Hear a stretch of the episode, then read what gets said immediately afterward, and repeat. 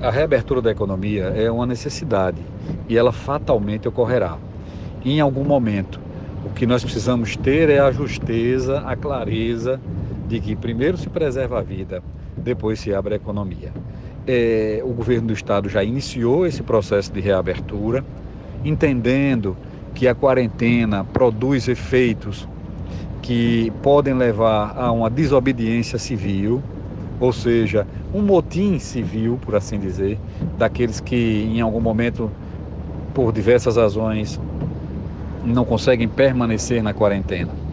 Essa é uma realidade. Mas é melhor uma liberdade vigiada do que uma sociedade amotinada. Além disso, a necessidade da continuidade da atividade econômica como instrumento de garantia da vida, de garantia da cidadania, da preservação do emprego, né? da, da, da, da diminuição da fome, enfim, de todos esses aspectos econômicos e sociais que se agrupam né? e que vêm pós-pandemia, que vem depois da preservação da vida, são uma realidade.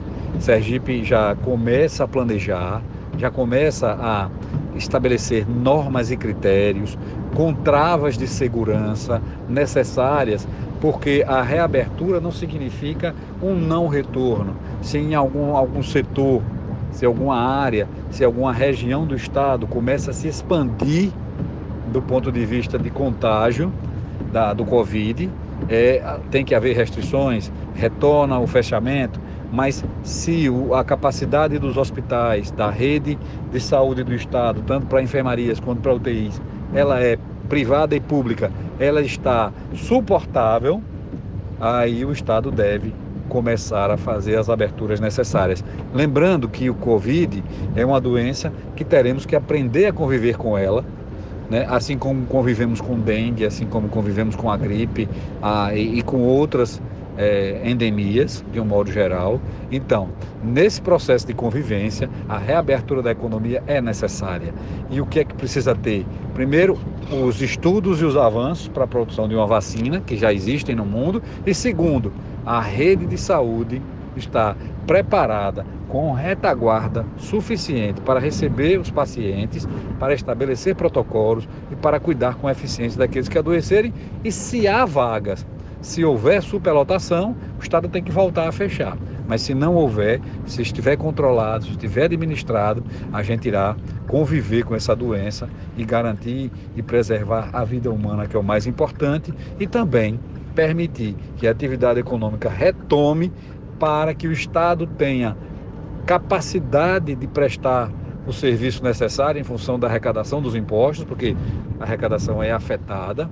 É, a reabertura também garantirá emprego, é, recurso para as famílias se alimentarem e proverem daquilo que é necessário. Então, reabertura econômica é uma coisa importante e o Estado precisa criar mecanismos. Haverá agora, inclusive, a votação do projeto de lei, eu acredito, na próxima semana, que aplica multa àquele que não estiver usando máscara.